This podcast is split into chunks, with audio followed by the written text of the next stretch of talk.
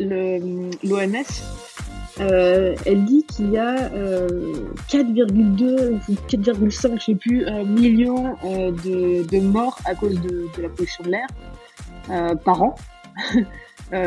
juste pour te dire, le, Covid, on en est à, par exemple, 3 millions de morts par an, on a pas l'impression, parce que euh, quelquefois c'est un peu fait en fourbe euh, à te prélever 2 euros par-ci par-là pour euh, frais de tenue compte. En moyenne, c'est 250 euros par an.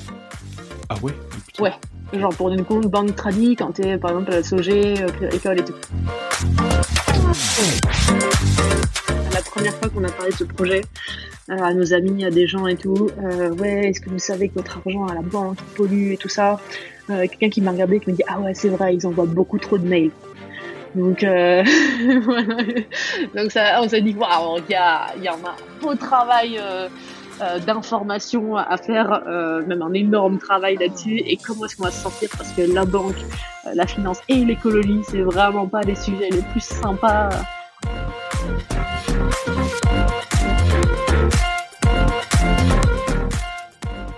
Nous avons à apprendre de chacun.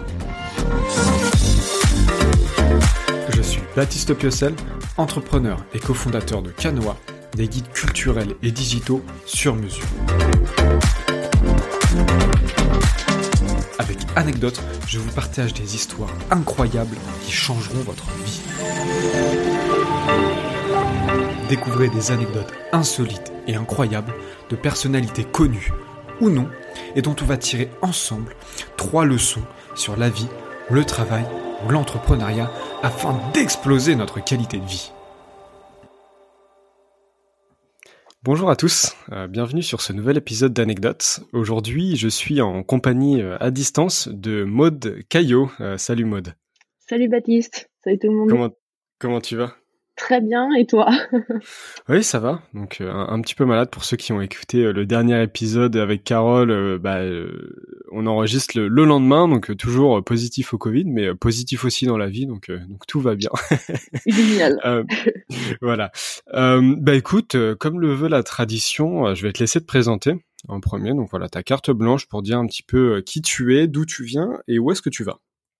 Carte blanche, cool. Euh, bah écoute, je vais commencer par le classique. Je m'appelle Maud Caillot, j'ai 26 ans, je suis la cofondatrice de Green Euh, et donc Green qui est une néobanque verte, c'est-à-dire qui permet de mettre en fait euh, vos fonds à contribution du financement de la transition euh, écologique et énergétique exclusivement, et pas comme dans toutes les autres grandes banques du coup. Et sinon, euh, une carte blanche, du coup, qu'est-ce que je pourrais faire euh, peut te dire de plus euh, à mon propos? Je viens de Dijon. Je suis assez attachée à ma ville, à ma Bourgogne profonde, et je suis un petit peu amoureuse des, des grands et beaux chênes de ma région. Voilà, si tu veux tout savoir. Ah, c'est une belle présentation. Euh, J'ai jamais eu l'occasion de passer par Dijon, euh, mais ah. mon beau-père est, bourguignon et donc euh, il nous parle très souvent de, de Chablis. On en boit beaucoup et de euh, comment ça s'appelle les petites des petites ah des petites pâtisseries? Non, c'est des pâtes. Non, non, c'est pas ça. C'est autre chose. Alors, c'est des pâtisseries. il me semble que c'est salé même. Ouais, ouais, je sais même plus. Écoute, à Dijon, on a de la moutarde, du pain d'épices, des chouettes. C'est quelque chose de, très spécial. Mais, enfin bref, euh, du coup, c'est une région que j'ai pu traverser et qui, est pas mal. Euh, et, et, et, donc, bah, on a plein de sujets à évoquer parce que euh, bah, donc Gringot, c'est une néobanque. j'ai envie de beaucoup de parler des sujets des néobanques puisque c'est quelque chose qui m'est très inconnu. Mmh euh, J'imagine que c'est quelque chose qui est très complexe, mais euh, j'aimerais qu'on vienne un petit peu aux prémices. Euh, Qu'est-ce que tu as fait un petit peu avant? Alors, mmh, pour, pour la faire courte, et pourquoi tu as eu envie de, ouais, de te lancer sur Gringot, sur les banques? Est-ce que tu avais une appétence particulière? Est-ce que... voilà, un vaste, vaste sujet. Du coup, on a le temps, on a le temps. Qu'est-ce que j'ai fait avant? Eh ben, écoute, écoute, un parcours assez classique. Euh, finalement, je vais prépa, école de commerce. Euh, ensuite, j'ai été dans la mode, le luxe. C'était vraiment un sujet qui me tenait à cœur depuis que j'étais toute petite, voilà. Et en fait, euh, bah, ça m'a plus tant tenu à cœur une fois, une fois, une fois dedans. Euh, je me suis dit que c'est pas forcément ce que ce que je voulais faire, et je me suis réorientée vers euh, l'entrepreneuriat, donc les startups, l'innovation, que j'ai beaucoup aimé. Et à la suite de mon master, en fait, j'ai eu une opportunité de partir en banque à New York. Donc c'est un petit peu venu là, comme ça, que j'ai accepté. Et euh, c'est à partir de là, du coup, que je me suis éveillée euh, à, euh, bah, au secteur financier, à la banque, un secteur qui m'intéressait pas des masses au début, hein, pour être très honnête, mais en fait qui est extrêmement riche au sens complet. Il y a énormément de sujets. Euh, c'est extrêmement intéressant et puis surtout c'est fondamental dans notre société aujourd'hui et si on veut changer les choses ça doit aussi surtout passer par cette industrie et ce secteur du coup, voilà. Donc, j'ai été à New York. Ensuite, j'ai continué en banque euh, à Paris. Et euh, à la fin, euh, enfin, j'ai quitté mon travail pour justement lancer Gringot. Et comment est-ce qu'on en est arrivé à l'idée de Gringot? C'est très simple. Donc, on est quatre cofondateurs et on, on est, tous très éveillés justement aux enjeux climatiques actuels et on s'est pas dit tiens on a tous on est tous plus ou moins passés par de la banque faisant de banque pas du tout on, a analysé évalué quels sont aujourd'hui les leviers les plus importants à actionner pour avoir un impact le plus rapide et le plus euh, fort possible en fait. Et il se trouve que eh ben aujourd'hui, c'est la finance si on réoriente les flux financiers qui sont aujourd'hui massivement euh, bah, euh, orientés sur des actifs qui sont très euh, gris, qui sont très carbonés, si on, arrive à réorienter les flux financiers sur des actifs qui sont verts, qui sont sur des projets soutenables, alors, alors ça peut vraiment changer très rapidement les choses. en fait, c'est marrant parce que du coup, le pardon, le, le, le processus s'est fait plutôt sur, euh, sur euh, l'envie d'avoir un impact environnemental plutôt que sur euh, d'avoir un impact au niveau de la banque. Enfin, ah, exactement. bancaire financier. Ah, exactement. Comme tu peux t'imaginer, se dire, ouais, on va faire une banque, c'est ni cool, ni, ni fun, ni simple.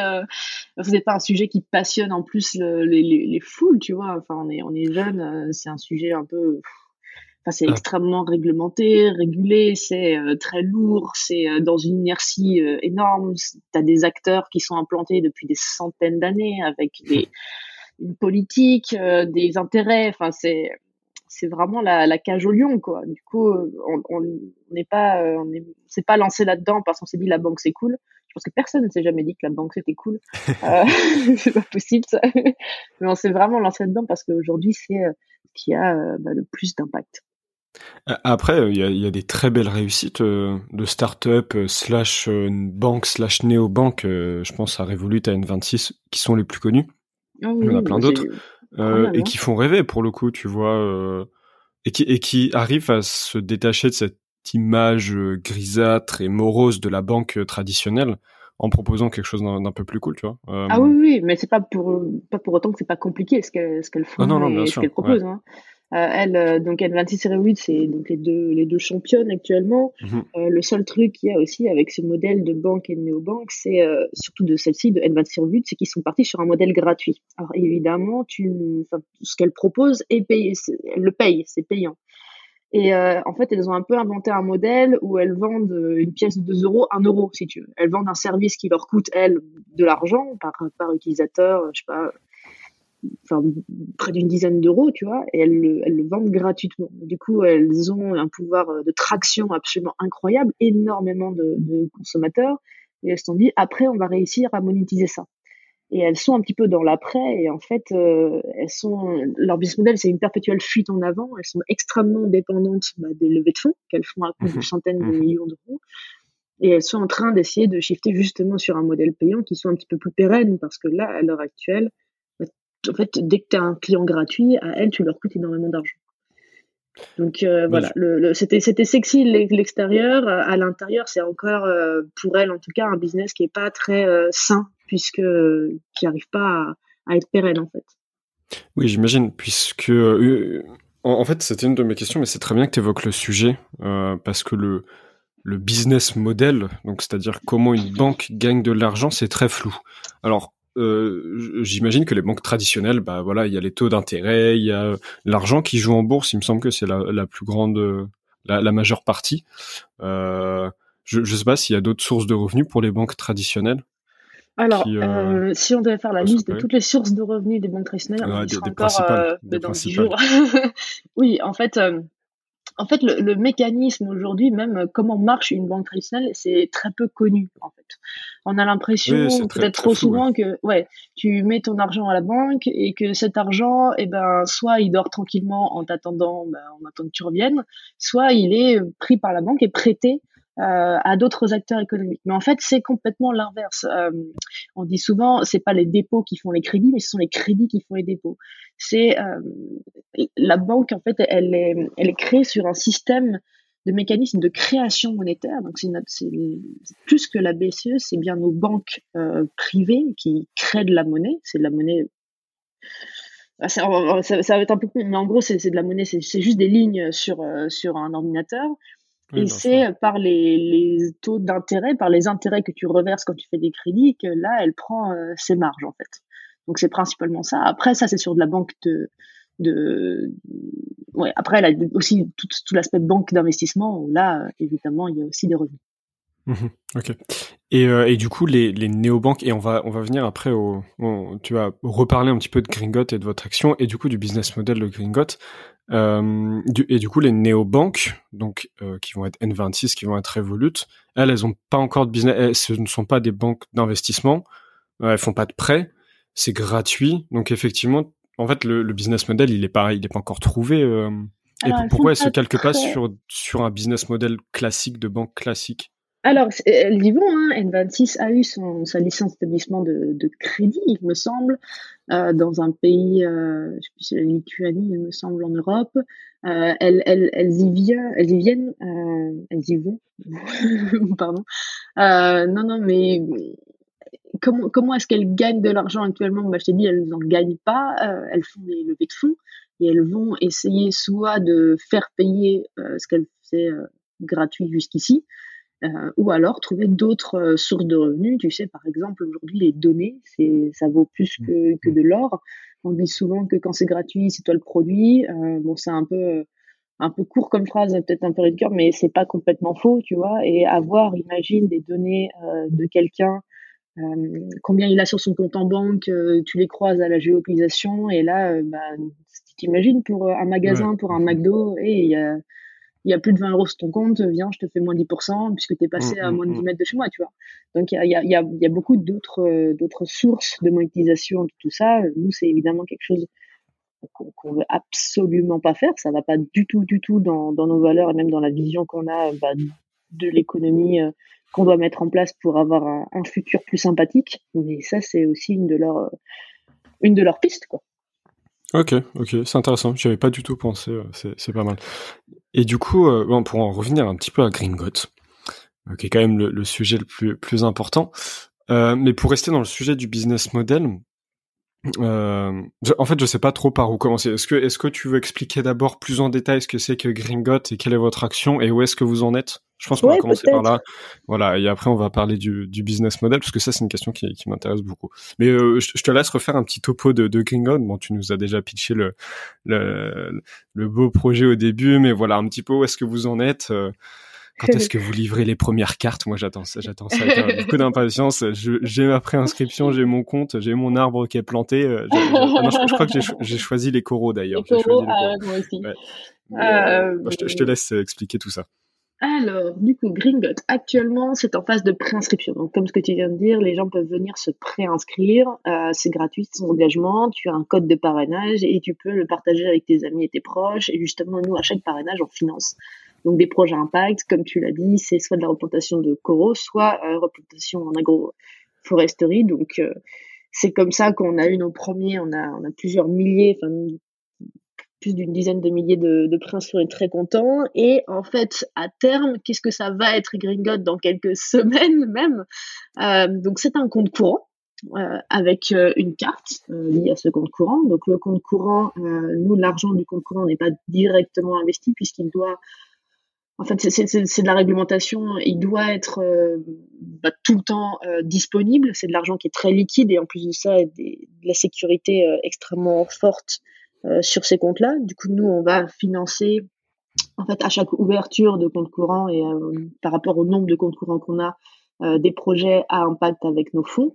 Et ensuite, tu as tout le côté épargne où là, en fait, c'est vraiment ton argent, toi directement, qui va pouvoir euh, financer proactivement la transition écologique et donc les six grands secteurs euh, de la transition. Donc euh, voilà, trois produits, un compte courant, une carte de paiement qui est liée, donc c'est une Mastercard, et de l'épargne. Et donc tout ça, c'est pour joindre donc l'aspect compte courant et carte, et à la rentrée le compte épargne. Ok, ok, ça, m'a l'air assez complexe quand même. c'est vrai, c'est pas clair, mince. Surtout que, bah, tu le disais au début, hein, le système bancaire, c'est vraiment pas du tout sexy. Euh, donc, euh, je, je, je, je, sais, je ne connais que très peu les rouages. Euh, donc, du coup, pour résumer, le, le compte courant, euh, vous, vous n'y avez aucun accès. Euh, vous ne touchez pas à l'argent qui est dessus pour le réinvestir. En fait, l'argent est isolé parce que ton compte courant, c'est de l'argent qui est extrêmement liquide. En fait, c'est un compte qui est lié à une carte. Du coup, techniquement, tu pourrais en retirer la totalité en, une fois, si tu veux. Donc, pour ça, la fraction que tu peux investir de ce compte courant, il doit être investi s'il est sur des actifs qui sont extrêmement court terme. Et évidemment, sinon le monde serait trop bien fait. Le court terme n'est pas forcément, pas du tout synonyme de placement euh, vert, de placement euh, sympa mm. pour l'environnement. Du coup, c'est pour ça que nous, euh, on finance des projets, mais via un autre moyen, via nos fonds. Et après, tu as l'épargne, où là, l'épargne directement, en fait, c'est ton argent directement qui va financer les grands secteurs de la transition, donc à savoir les énergies renouvelables, la protection de l'eau, la captation du CO2, une agriculture plus durable aussi, c'est extrêmement important, la rénovation thermique pour économiser au maximum l'énergie parce que c'est par là aussi que ça doit passer, la diminution et la protection euh, des puits de carbone, donc notamment des forêts.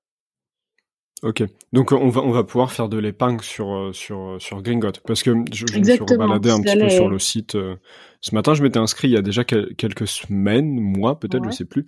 Euh, J'avais vu qu'il y avait un plafond qui était de 100 000 euros. Ces 100 000 euros sécurisés, protégés, ils sont sur le compte courant ou en totalité comprenant l'épargne?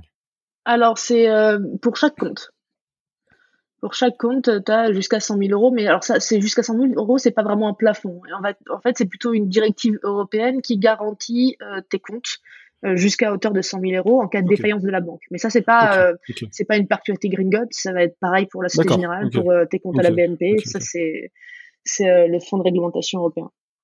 Ok. Et ok, bon, c'est un petit peu plus clair. Après tout ça, donc du coup, vous investissez votre propre argent euh, sur sur ces causes environnementales. Euh, donc pour l'instant, effectivement, tu, tu le disais, c'est euh, corail et, euh, et euh, puits de carbone, donc les forêts, la, la, la, replantation de forêts, la reforestation plutôt, c'est un peu plus clair. Mmh. comment ça se passe très concrètement? En, en, fait, il y a il y a beaucoup de sites, beaucoup de projets, beaucoup d'entreprises qui disent bon bah voilà, on a planté X arbres, 1000 arbres, 1 million d'arbres, etc. Mais j'ai l'impression, alors peut-être que c'est moi et je me renseigne pas suffisamment, mais il y a, y a jamais de preuve en fait. Euh, Qu'est-ce qui se passe factuellement quand tu dis j'ai planté un arbre? Est-ce que c'est l'équipe qui allait planter un arbre? Est-ce que tu demandes à une entreprise de le faire pour toi? Comment comment ça se finance? Euh, qui, qui est gagnant dans l'histoire? Enfin, je trouve que c'est encore très très très peu clair. Et là, d'autant plus avec euh, puisque on, le disait tout à l'heure, on peut choisir de, de, de replanter des coraux, je sais pas si ça se dit replanter des coraux, de d'améliorer le, enfin de, voilà, replanter des coraux. J'imagine, j'imagine que c'est encore plus compliqué qu'un arbre. Euh, tu, peux nous expliquer un petit peu ça et ce qui se passe euh, concrètement en fait? Oui, bien sûr. Alors ça, c'est le projet de replantation agroforesterie, de replantation des coraux. C'est vraiment pour euh, stimuler en fait la préinscription. Nous aujourd'hui, on n'a fait aucune pub pour Green Enfin, on a fait un petit test sur Facebook, mais ça ne fait pas partie de mes, mes talents cachés encore. Nous, c'est 100% organique en fait. Et du mhm. coup, ce parrainage, ça nous permet en fait d'atteindre plus de gens. Euh, c'était une sorte de, de, ouais, de, de, petite récompense, tu vois. Euh, mais c'est pas ces projets-là qu'on va financer grâce au compte de nos membres et nos utilisateurs. Ça, c'est vraiment pour la phase de préinscription. Notre action, elle va être beaucoup plus large que juste de la, enfin, juste, c'est très important, mais juste de la reforestation, de la replantation de coraux. Pour ce qui est des arbres, du coup, euh, ou des coraux, on va pas les planter nous directement. C'est un métier, c'est, ça demande énormément de, bah, de connaissances, rien que pour savoir, par exemple, quelles essences euh, d'arbres plantés Est-ce que tu plantes celles qui sont actuellement euh, en vie et qui peuvent pousser Ou est-ce que tu prends déjà en compte les projections à plus 1, plus 2, plus 3 degrés et te dire que bon bah cette zone-là, son climat va changer d'ici 20 ans, du coup l'essence d'arbre que je plante est différente.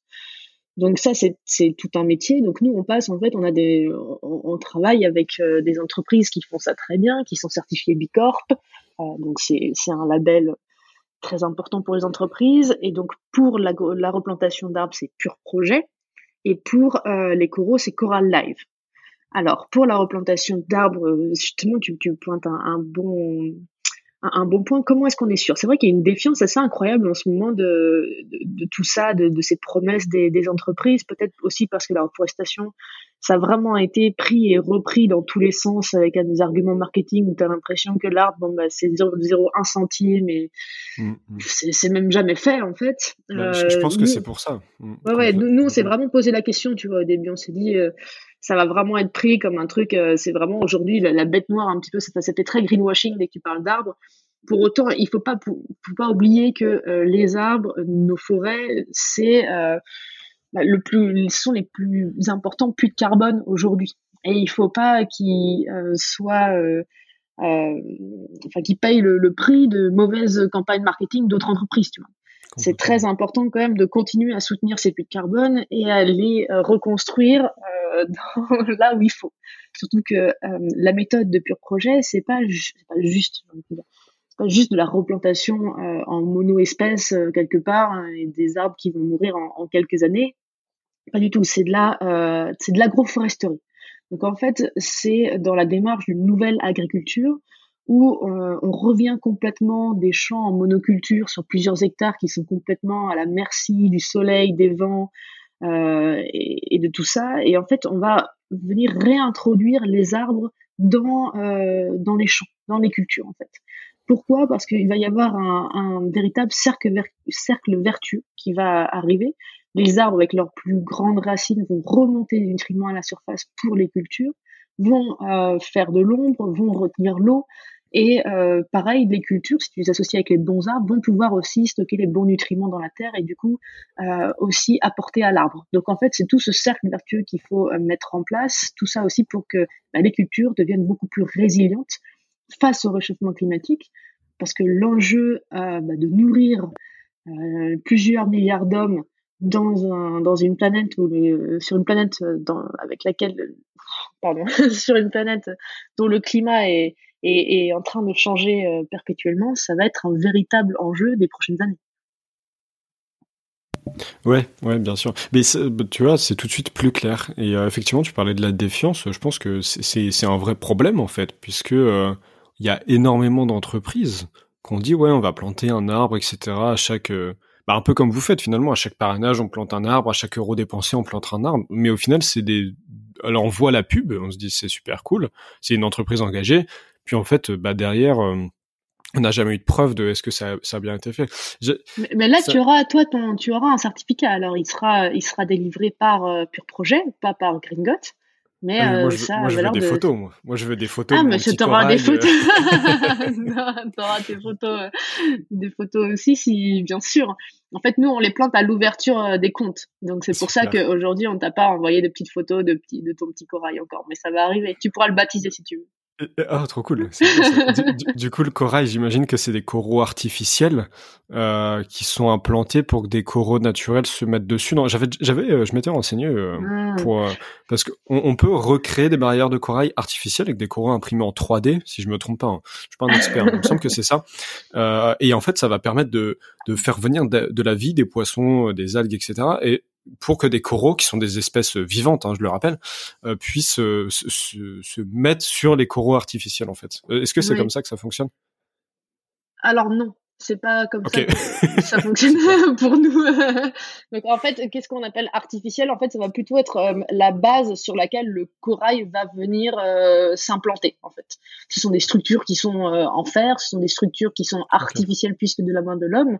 Et en fait, c'est là-dessus que tu vas faire tes petits plans de coraux que tu vas ensuite réintroduire vraiment sur la barrière. Mais les coraux en eux-mêmes ne sont pas artificiels ni imprimés en 3D. Et les coraux, c'est très important, tu l'as, tu l'as bien dit, c'est, euh, ce sont des, des, des êtres euh, vivants. Et en fait, toute la, la structure du corail, c'est du calcaire. Donc en fait, c'est, c'est, euh, c'est à partir bah, bah, du C, en fait. Donc voilà, c'est, c'est, c'est aussi très important dans la bah, lutte contre le changement climatique. J'ai hâte de voir ça. Et euh, bah, c'est vrai qu'une une petite aparté, mais j'avais vu, euh, j'avais vu passer un article euh, qui disait que en fait, si on plante euh, 1000 milliards d'arbres, du coup c'est plus plus décoraux, mais si on plante 1000 milliards d'arbres, euh, on peut statistiquement inverser le réchauffement climatique. Et en fait, il y a plein de scientifiques qui disent que ça serait pas hyper compliqué de le faire, tu vois. Planter 1000 milliards d'arbres, on a la place pour le faire dans des pays comme euh, comme la Russie, comme le Canada. Alors je dis pas que c'est simple, hein, mais c'est pas insurmontable par rapport à, à ce qu'on peut faire actuellement, tu vois, en termes de technologie avec des drones, etc.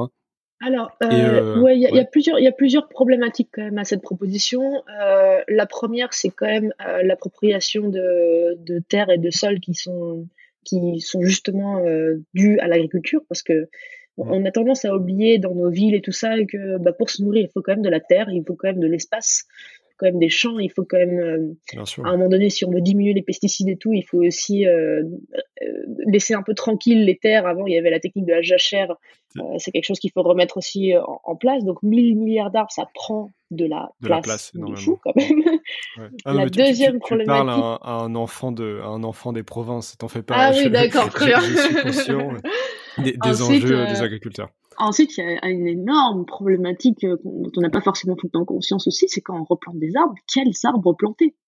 Euh, quels arbres vont euh, vont pouvoir survivre face aux prochaines sécheresses, face à l'érosion, face à tout ça, tu vois. enfin, tu vois, par exemple, dans les forêts, moi je parle de, de la Bourgogne parce que c'est là où je vis, mais dans les forêts bourguignonnes, tu as beaucoup d'arbres qui meurent. Euh, ils sont là parce que c'est le changement climatique. Il y a beaucoup de sécheresse depuis quelques, plusieurs années qui font que bah, ils plus assez d'eau et qui meurent.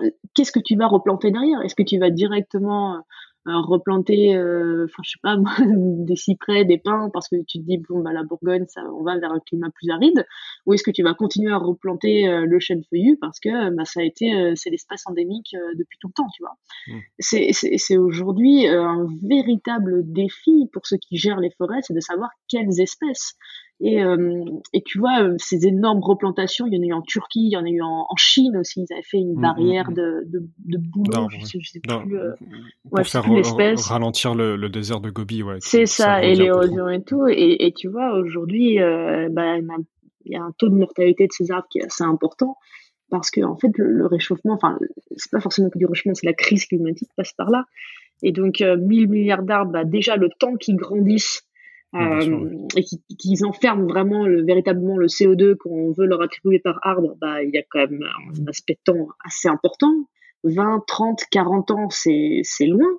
Et mm. de deux, ce genre de discours, ce qui est un petit peu aussi euh, un peu compliqué, c'est cette impression qu'on peut continuer, en fait, du coup, à euh, cette surconsommation d'énergie, mm. euh, à, à, à, continuer notre rythme, en fait.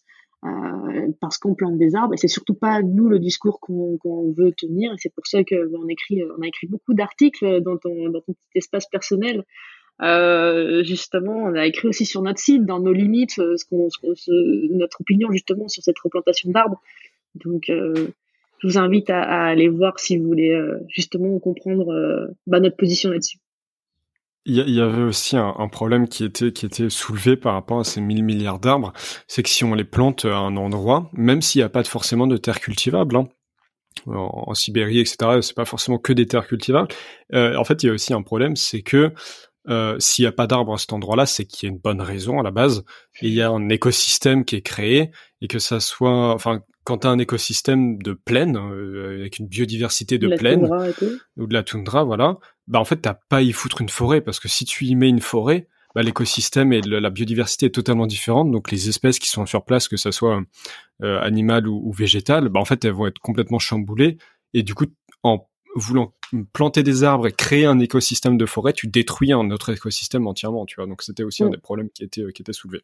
Oui, mais, euh... et dans tous les cas, dès que tu veux faire trouver une solution, euh, tu soulèves deux autres problèmes. C'est euh, infernal les problématiques auxquelles on, doit faire face aujourd'hui. C'est incroyable, tu vois. Tu te dis bon bah je vais faire l'énergie verte, je vais faire un barrage hydraulique. Bah c'est génial pour le. Il y a plus d'émissions de CO2. En revanche, il y a toutes les espèces endémiques d'une vallée qui meurent en, mm, en, mm. une heure, tu vois. Donc c'est sans c'est sans fin, c'est sans solution, et c'est pour ça qu'il faut vraiment revenir de, du côté par perfection. Euh, il hmm. faut plutôt être toujours dans une dynamique de comparaison. Si euh, mon, mon, mon, mon, barrage remplace euh, une centrale thermique, une centrale à charbon, eh ben ça sera toujours toujours préférable. voilà, en tout cas, ouais.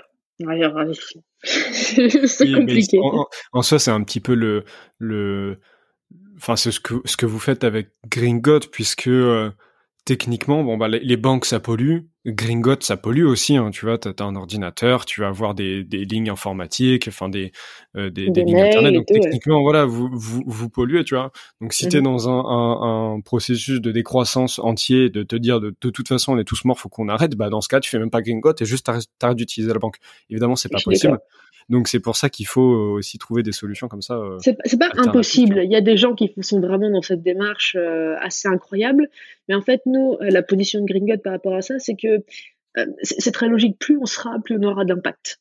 Et la majorité des gens, ce ne sera pas ceux qui iront vivre dans une grotte sans téléphone, sans rien. Il y a encore une majorité, c'est attendre la 5G, c'est changer de téléphone toutes les années et tout ça. Donc eux, c'est les prendre par la main parce que eux, c'est et, je, je me mets pas forcément en dehors, tu vois.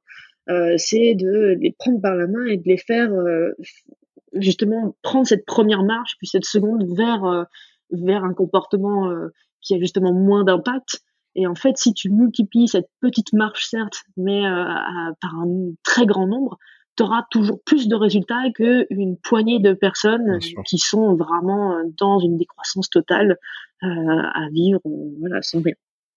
Euh, après, tu vois, c'est assez intéressant comme sujet, parce que c'est un, un, sujet que qu'on a beaucoup en repas de famille notamment euh, à ce propos-là. J'ai les mêmes, t'inquiète. Euh, mais c'est des sujets qui sont très intéressants et puis c'est, ça, tu vois, en fait, c'est drôle ces repas de famille parce que il y a tellement d'intérêts divergents autour de la table que ça permet de se former pour euh, quand t'es dans des pitchs ou dans des podcasts et qu'on te pose des questions mmh un peu un peu vaches.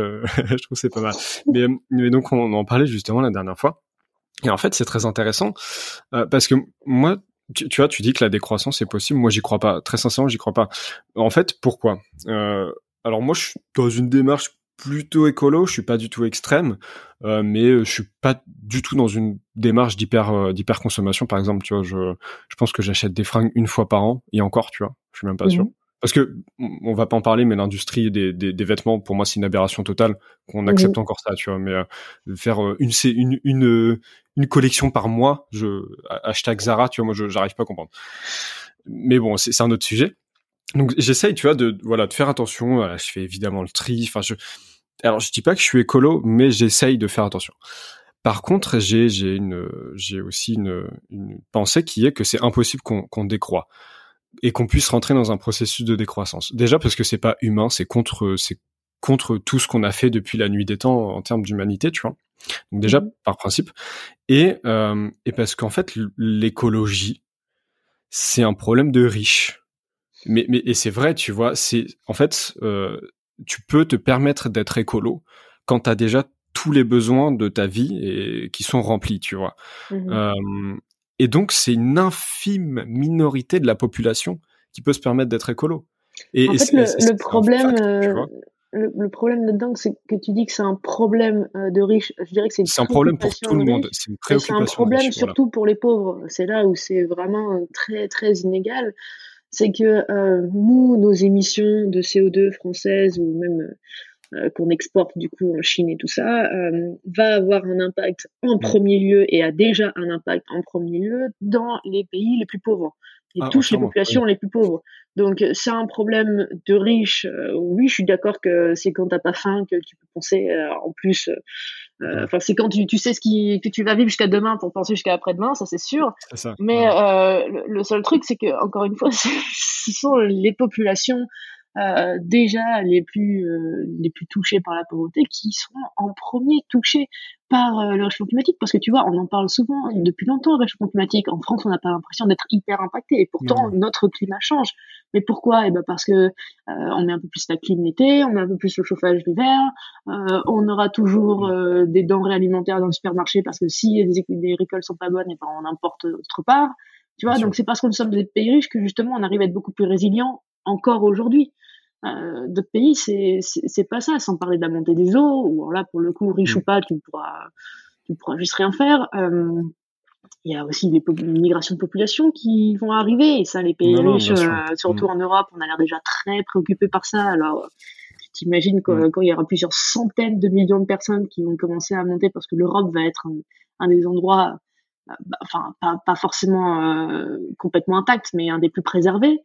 Donc, non, non, ah je, pense que, je, pense que, c'est un problème vraiment, vraiment pour tout le monde. Alors, pour ceux qui n'ont pas à manger aujourd'hui, oui, je comprends parfaitement euh, que ce ne soit pas leur premier problème. Euh, mais pour tous les autres, ça, ça doit l'être. C'est ça que je voulais souligner. En fait, c'est pas un problème que pour les riches, c'est un problème mondial et, et humain avant tout et global. Mais c'est une problématique que, euh, bah, effectivement, tu l'as très bien dit, tu peux souligner que quand tu as à manger dans ton assiette. Parce que, je suis désolé, mais quand tu sais même pas ce que tu vas manger demain, bah, effectivement, tu penses pas est-ce que je pollue ou pas, tu vois. Et parce que aussi, euh, y a, on n'a pas reçu l'éducation, tu vois. Moi, je pense que les, même, mais même en France, hein, tu sais qu'en France, euh, j'ai pas de, de, chiffres sous la main, mais je pense qu'on est une minorité à avoir une conscience écologique. Très sincèrement, j'en suis persuadé, tu vois. Je sais pas si tu as des chiffres. Alors ici, euh, il y avait une étude assez récente qui plaçait justement quand même euh, la crise climatique comme euh, première préoccupation des Français, et c'est quand ah même une étude qui a été faite pendant le, le Covid. Donc tu vois. Donc, agréablement surpris. Ouais, ouais, ça, ça commence à faire un peu son petit chemin. Surtout, en fait, je pense la prise de parole des, des jeunes.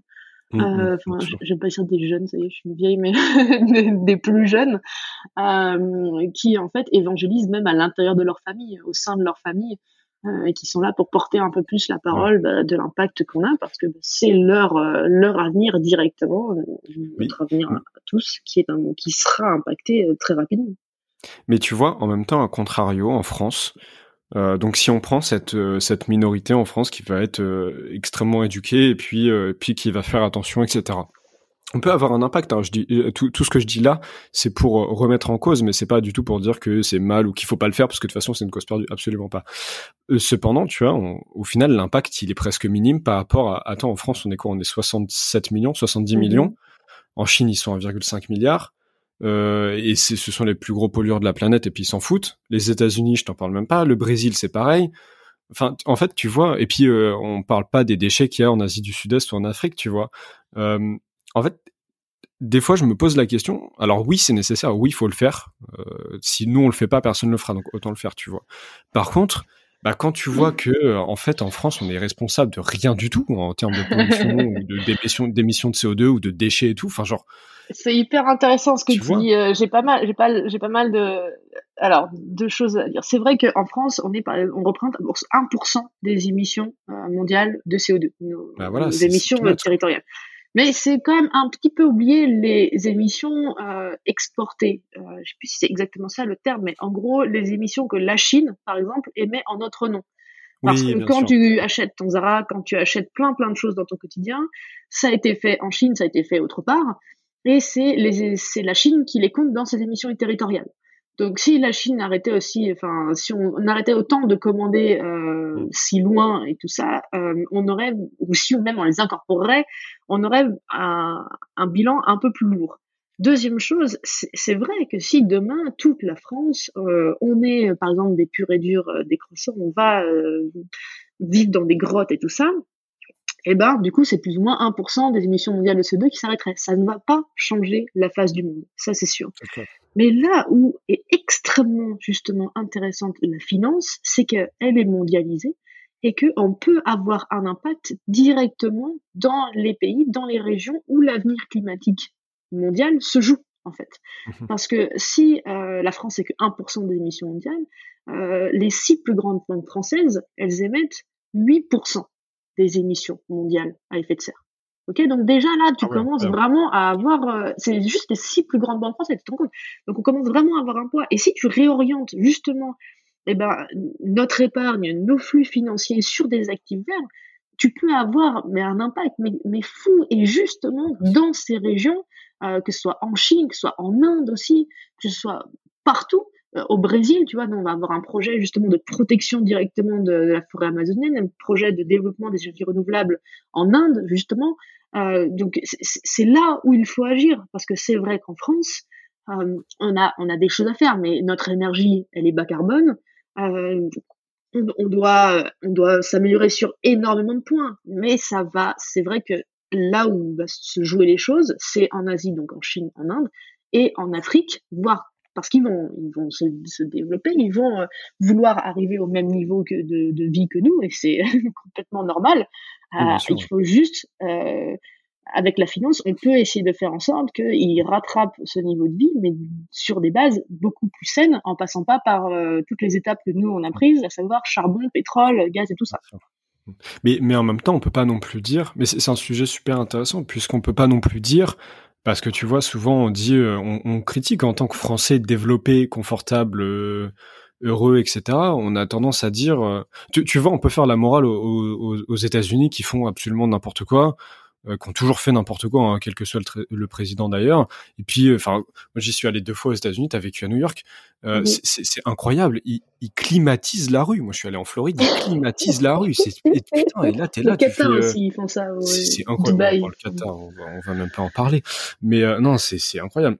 Et, ouais, ils ont un énorme problème de climatisation. Hein. Je me souviens à New York, on était, on était avec nos couvertures. On était, euh... mais en fait, euh, c'est très intéressant. J'ai ma tante qui habite là-bas et qui m'a raconté. En fait, c'est donc dans les tours, c'est vraiment le système central des tours. Donc tu peux pas toi par étage euh, fixer ta température. Et ça a été en fait déterminé dans les années 60 pour des hommes mûrs, un peu bedonnants et surtout en costume cravate en fait, et pour que eux ne puissent pas euh, transpirer. Donc à New York où il fait très très très très chaud l'été, genre on est bien 35 et tout, très humide, il faut bien une clim à 18 pour euh, pour euh, les calmer. Et ça n'a ah pas été fait depuis. Et c'est vrai que c'est un enfer, mais même pour les gens. Hein. Oh là là. Tu, rentres dans un magasin, tu cailles quoi. ah mais t'as froid et puis les chocs thermiques c'est vraiment le mieux pour se, se prendre une bonne angine et tout. Mais bon. Ouais, en, plus, en plus de, en plus de l'impact énergétique qui est absolument fou. Et tu sais que la clim, en plus, chauffe, enfin, refroidit l'intérieur, mais rejette, euh, rejette de, de, de l'air chaud et du coup, chauffe encore plus l'atmosphère. Du coup, il faut encore plus de clim. Donc, tu, euh, donc, tu, vois, en fait, ce que je voulais dire, c'est que tu peux faire la morale, par exemple, aux États-Unis qui font n'importe quoi, ou à d'autres pays développés qui font n'importe quoi. Parce qu'au final, en, tu vois, surtout en France, on est quand même plutôt bien niveau écologie, je trouve. Euh, alors qu'on en est qu'au début. Par contre, tu peux pas faire la morale. Euh, quand je dis tu, hein, c'est pas toi, hein, évidemment, c'est euh, mhm, les pays développés, tu vois, les populations développées. Euh, on, on, peut pas faire la morale à un Brésil ou à une Chine ou à une Inde qui demande que à se développer et à devenir un pays développé à, à, la mode occidentale, tu vois, ce qui est tout à fait normal et en leur disant bah non coupez pas d'arbres c'est pas bien tu vois alors que nous c'est ce qu'on a fait pendant 200 ans tu vois. Tu peux bah, pas, on peut pas on peut pas faire la morale c'est vrai que faire la morale c'est jamais euh, c'est jamais ce qu'il faut. Mais en revanche c'est absolument c'est absolument vital euh, quand même d'essayer de faire en sorte et de mm. peser de tout notre poids pour que ceci n'arrive pas. Parce que en fait ce qui ce qui, ce qui est difficilement euh, ce qui est difficile un peu à à, à admettre c'est que euh, on est vraiment tous dans le même bateau la crise climatique, euh, si nous on est des parfaits élèves et qu'à côté ils font que de la merde, euh, on aura tous les tous les inconvénients aussi. On aura toutes les conséquences en fait. Donc tu peux pas dire moi je fais bien, les autres ils font pas bien, c'est pas grave, euh, ce sera tant pis pour eux, tu vois. C'est pas la cigale à la fourmi. On est on met tous dans le même pot et on aura tous la même somme à la fin et les mêmes conséquences. donc c'est très important quand même euh, d'essayer de faire en sorte que ces pays, pas leur dire de pas se développer, évidemment, c'est pas possible parce que bah, c'est comme ça. Tu peux pas dire non non restez dans votre pauvreté pour que moi je puisse un peu plus prendre l'avion ou consommer, mais euh, essayer de faire en sorte que les infrastructures développées pour cette augmentation de niveau de vie euh, ait un minimum d'impact en fait et soit directement bah, aux normes des dernières technologies, des derniers potentiels d'énergie renouvelable, et que ça passe pas par un truc sale, tu vois. Mais, mais même, même pour ces pays, quand tu regardes par exemple la Chine ou l'Inde, le, nombre de morts qu'il y a à cause de la pollution de l'air, c'est absolument délirant. Vraiment, hein. Mais, mais même en euh, France, hein, tu sais qu'en France, c'est 150 000 personnes par an qui meurent prématurément à cause de la pollution de l'air. 150 000 personnes par an, tu vois. C'est incroyable. Moi, j'ai entendu ce, ce chiffre-là euh, la dernière fois. Je trouve ça aberrant. Et, et, c'est des morts prématurées. C'est-à-dire que c'est des gens, ils ont chopé un cancer des poumons, ils auraient pas dû. Ils fument pas forcément, ils ont pas forcément un mode de vie euh, dégueulasse, mais juste, bah, ils habitent en ville, il y a beaucoup de pollution, donc 150 000 morts par an. C'est incroyable.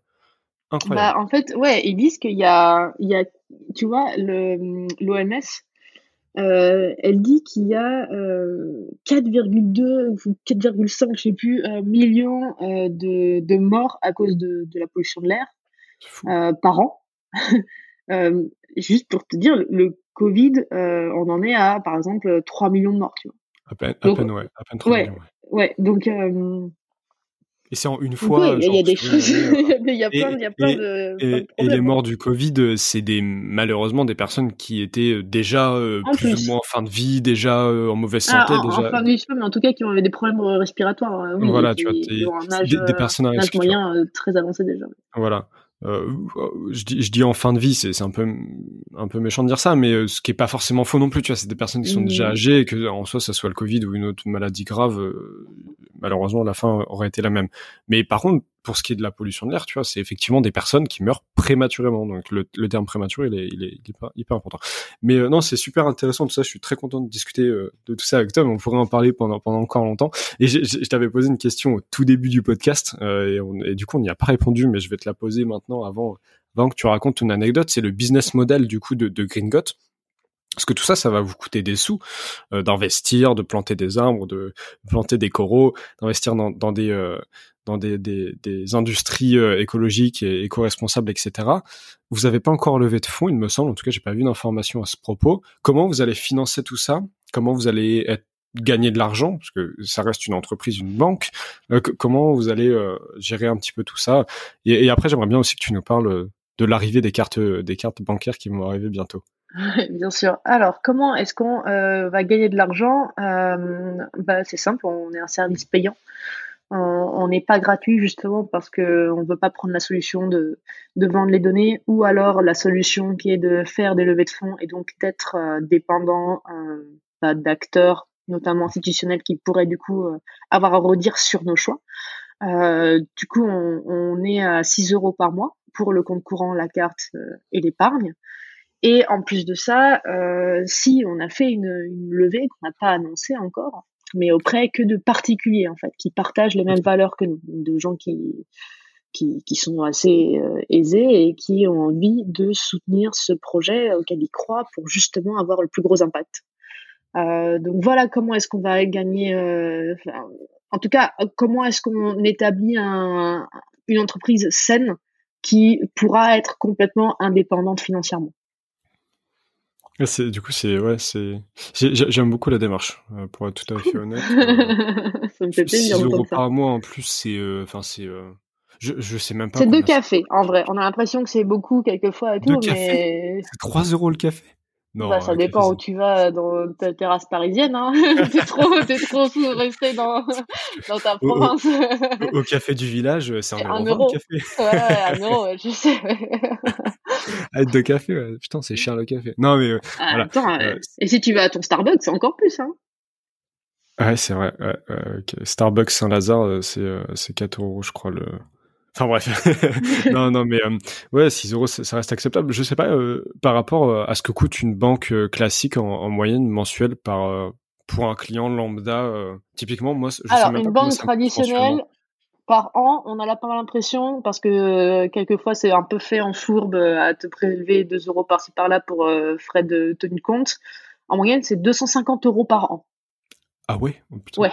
Genre pour une compte banque tradie quand t'es par exemple à la SOG, Crédit et tout. C'est énorme, c'est énorme. Mais on se, on se rend pas compte parce que tu payes ta carte, mais bon, ça fait des années que tu es dans ta banque, que c'est la banque de tes parents.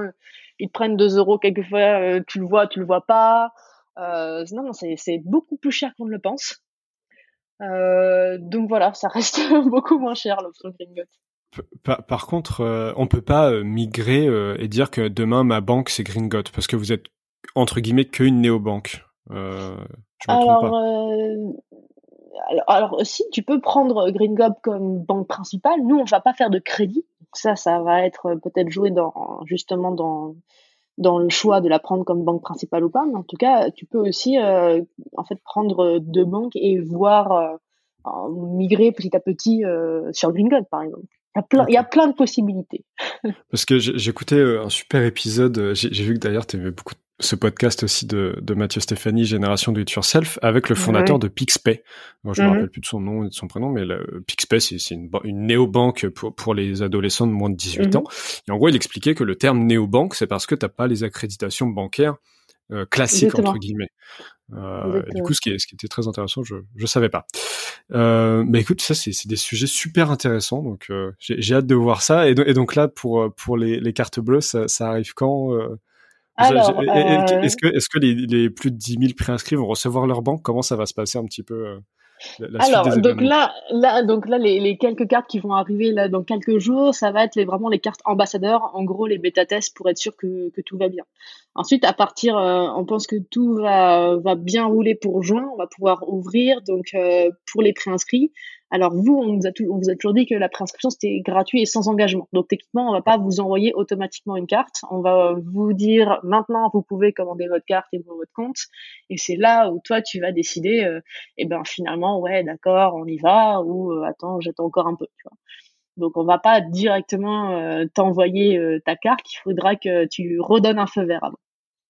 Ok super. Et, et comment on fait On peut encore faire partie des bêta testeurs pour essayer les cartes? Euh, Bah ouais, carrément. On, est en train justement de, de constituer notre groupe euh, d'ambassadeurs.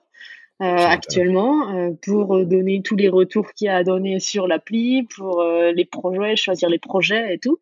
donc voilà, si tu as envie de devenir ambassadeur, il y a, y a des, des, petits, des petits critères, des petites choses. on veut les personnes les plus engagées, donc des gens qui ont beaucoup parrainé ou qui nous donnent euh, des petits articles ou des choses comme ça, mais euh, si, si, si, ça te chauffe carrément, hein, eh ben, parlons-en. Avec grand plaisir, euh, je, ça, ça, me chauffe carrément. Bah, de toute façon, le lien de parrainage sera dans, dans la description de l'épisode. Euh, ça, j'avais prévu évidemment. Génial. c'est, bon, non, non, c'est tout à fait normal. Et puis, ouais, non, mais carrément, on pourrait en discuter avec, avec grand plaisir. Et puis, puis ça pourrait être top. Il nous reste à peu près 10 minutes d'épisode. Euh, donc on pourrait encore discuter de ces sujets-là pendant des heures et des heures, mais il faut qu'on passe à l'anecdote. Euh, donc je sais pas quelle anecdote tu as, tu as choisi euh, de raconter. Euh, donc voilà, tu, tu, tu, as carte blanche pour, pour raconter ton anecdote et puis après euh, tu vas alors deux, trois enseignements et puis, enseignements. On, va, se, tirer, se diriger pardon doucement vers la fin de cet épisode. J'ai deux anecdotes parce que mon anecdote principale elle est un peu triste donc je vais commencer par une un peu un peu fun. La première fois qu'on a parlé de ce projet, euh, à nos amis, à des gens et tout. Euh, ouais, est-ce que vous savez que votre argent à la banque il pollue et tout ça euh, Quelqu'un qui m'a regardé qui me dit ah ouais c'est vrai, ils envoient beaucoup trop de mails. Donc,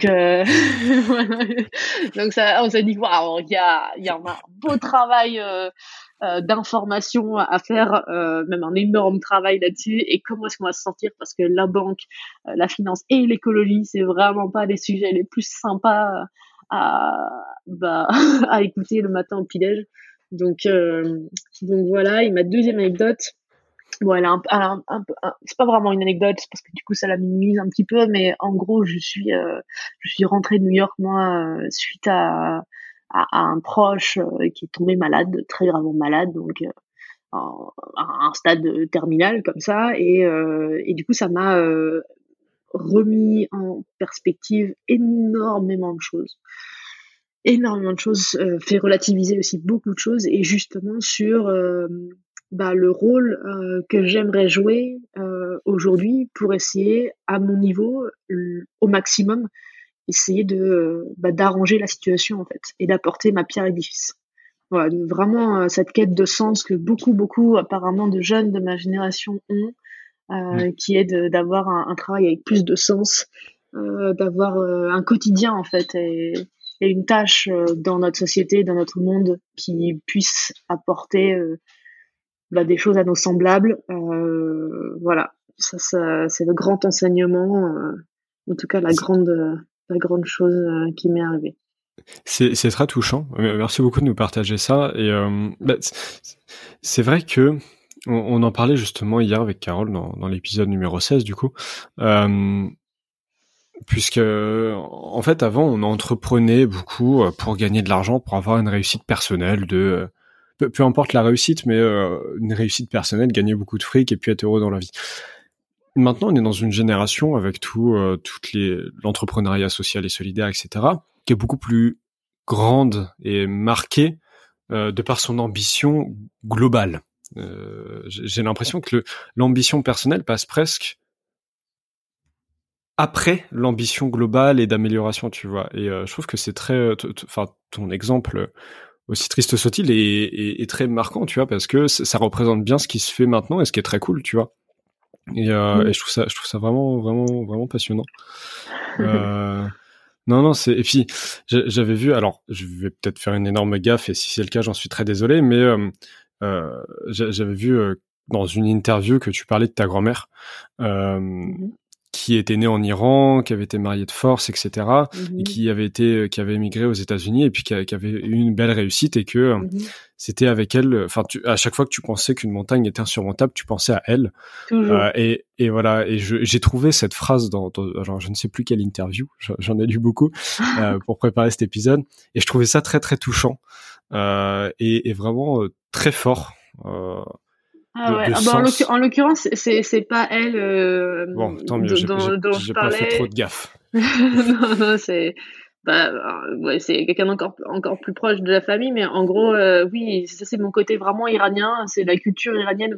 Mon père qui du côté français, c'est toujours ah ça va être difficile, c'est impossible, mais, mais du côté iranien, c'est toujours euh, comment ça, tu rêves pas assez grand, allez, on peut le faire beaucoup plus, quoi, toujours plus le nom est inacceptable. Enfin, il y a, y, a, vraiment euh, deux, ambiances euh, dans, mon enfance. et, euh, et ouais, à chaque fois que ma grand-mère est une personne du coup illettrée, donc qui n'a jamais appris à lire, à écrire, qui est née en Iran en tant que femme, enfin c'est voilà c'est beaucoup beaucoup de, de, de choses euh, et qui du coup a immigré seule sans parler anglais euh, en parlant juste un petit peu de français parce qu'elle était pionne au lycée français de Téhéran. Euh, du coup ouais, il y a beaucoup de enfin c'est une source d'inspiration absolument incroyable et, ma mère aussi hein, du coup qui à 18 ans a dû quitter son pays sans jamais revenir à la révolution a commencé des études euh, dans un pays bah, qui l'attend pas forcément, euh, sans, sans papier, euh, en parlant français, enfin comme ce qu'elle avait appris à l'école. Donc oui, beaucoup d'inspiration dans les femmes de ma famille. Ah, je trouve ça incroyable. Et, je, bah, et puis en plus, je trouve que tu, leur fais beaucoup honneur. Du coup, je trouve ça vraiment, vraiment top. Et puis, c'est des parcours de vie qui, qui forcent le respect. J'ai fait un épisode avec mon grand-père, l'épisode numéro 13 d'ailleurs, euh, ça, ça, me tenait beaucoup à cœur et donc en fait tout, ce que tu expliques, alors c'est pas un parcours, euh, c'est un parcours juste différent. Je sais pas si c'est plus simple, plus compliqué, c'est juste différent. Euh, mais ça vient aussi, enfin c'est des personnes qui, qui viennent d'un milieu très pauvre aussi. Et euh, il n'y a pas de pire ou de moins bien, hein, c'est pas ce que j'essaie de faire, pas du tout. Mais mais je trouve ça hyper intéressant. Et puis les nos grands-parents ou nos arrière-grands-parents ont tellement à nous apporter, tu vois. Et, et, moi, faire faire cet épisode avec mon grand-père, c'était euh, quelque chose d'incroyable, puisque en, en plus, euh, et tu, tu, vois, c'est pour ça que je t'ai poussé à, à, en parler, parce que ça m'avait beaucoup touché. Et je trouve que c'est important de, de, laisser une trace de ces personnes-là et de ce qu'elles ont fait euh, maintenant. En fait, nous, on est dans une ère où on va avoir beaucoup de traces de notre passage bah, bah, tu as des podcasts. Si dans 30 ans, euh, on, tu veux faire découvrir à, tes petits enfants ou à tes enfants ce que tu as fait, tu peux leur faire écouter ce podcast. Et puis euh, c'est simple en fait. nos grands-parents, c'est pas une ère où en fait tout ce qu'ils ont vécu, c'est que de l'oral.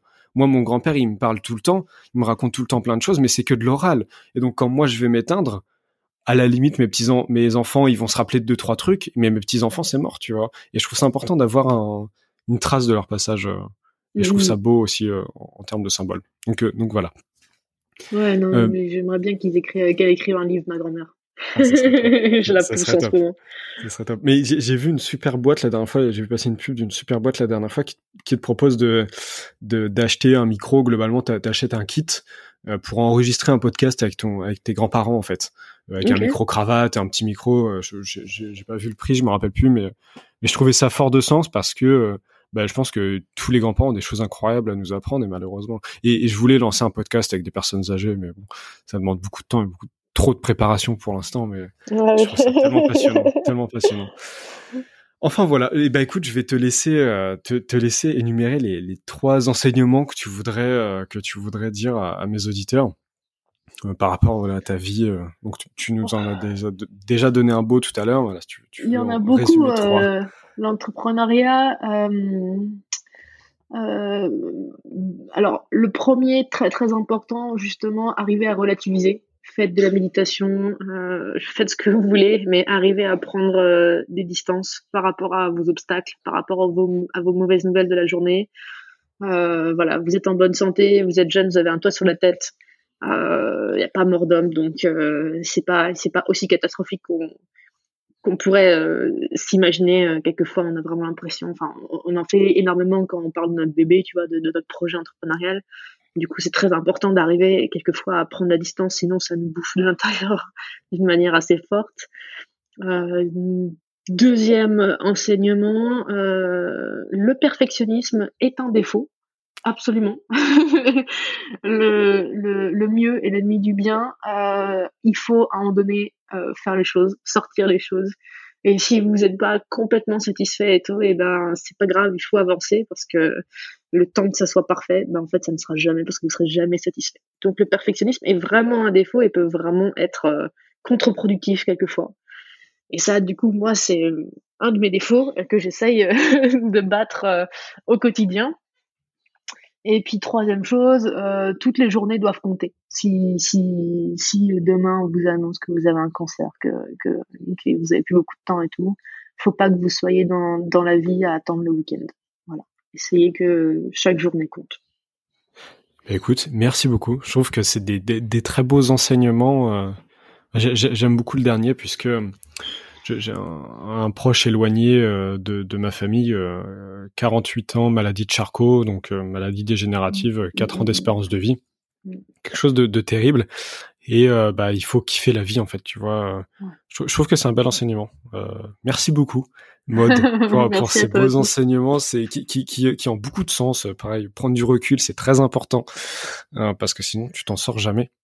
Et, et, le perfectionnisme aussi, je suis assez d'accord que ça peut être un, un vilain défaut parfois. Euh, donc merci beaucoup Maud pour pour ton temps et puis et puis pour euh, pour euh, ce que ce que tu nous as apporté et d'avoir aussi un petit peu de dépoussiérer cette industrie bancaire qui paraît très très très très lointaine quand quand, quand on ne s'y intéresse pas. bah, merci à toi Baptiste pour l'invitation pour ce podcast très intéressant. J'espère que bah, il aura plu à toutes les personnes euh, qui sont encore là parmi nous. Et puis, si vous avez des questions, n'hésitez pas à m'ajouter directement sur LinkedIn et à me les poser. Je me ferai un plaisir d'y répondre. Super. Ben écoute, et retrouvez aussi mon, lien de parrainage dans la description. Et puis. Euh, puis voilà. Et puis allez voir euh, Green Got. Donc c'est G R E E N-G-O-T. Petit clin d'œil à Harry Potter, évidemment, pour ceux qui l'auront. Euh, Euh, et, voilà, je te laisse le mot de la fin, ta carte blanche pour, pour conclure cet épisode. Eh ben, passez une très bonne journée. À tous. C'est des pièges, ça, les mots de la fin. non, non, je trouve, ça sympa. Moi, je, je, je, je, ne suis que l'invité de mon propre podcast, alors je, vous laisse la parole au maximum. Bref, bah, très bonne journée à toi aussi, alors, Maud. À vous tous.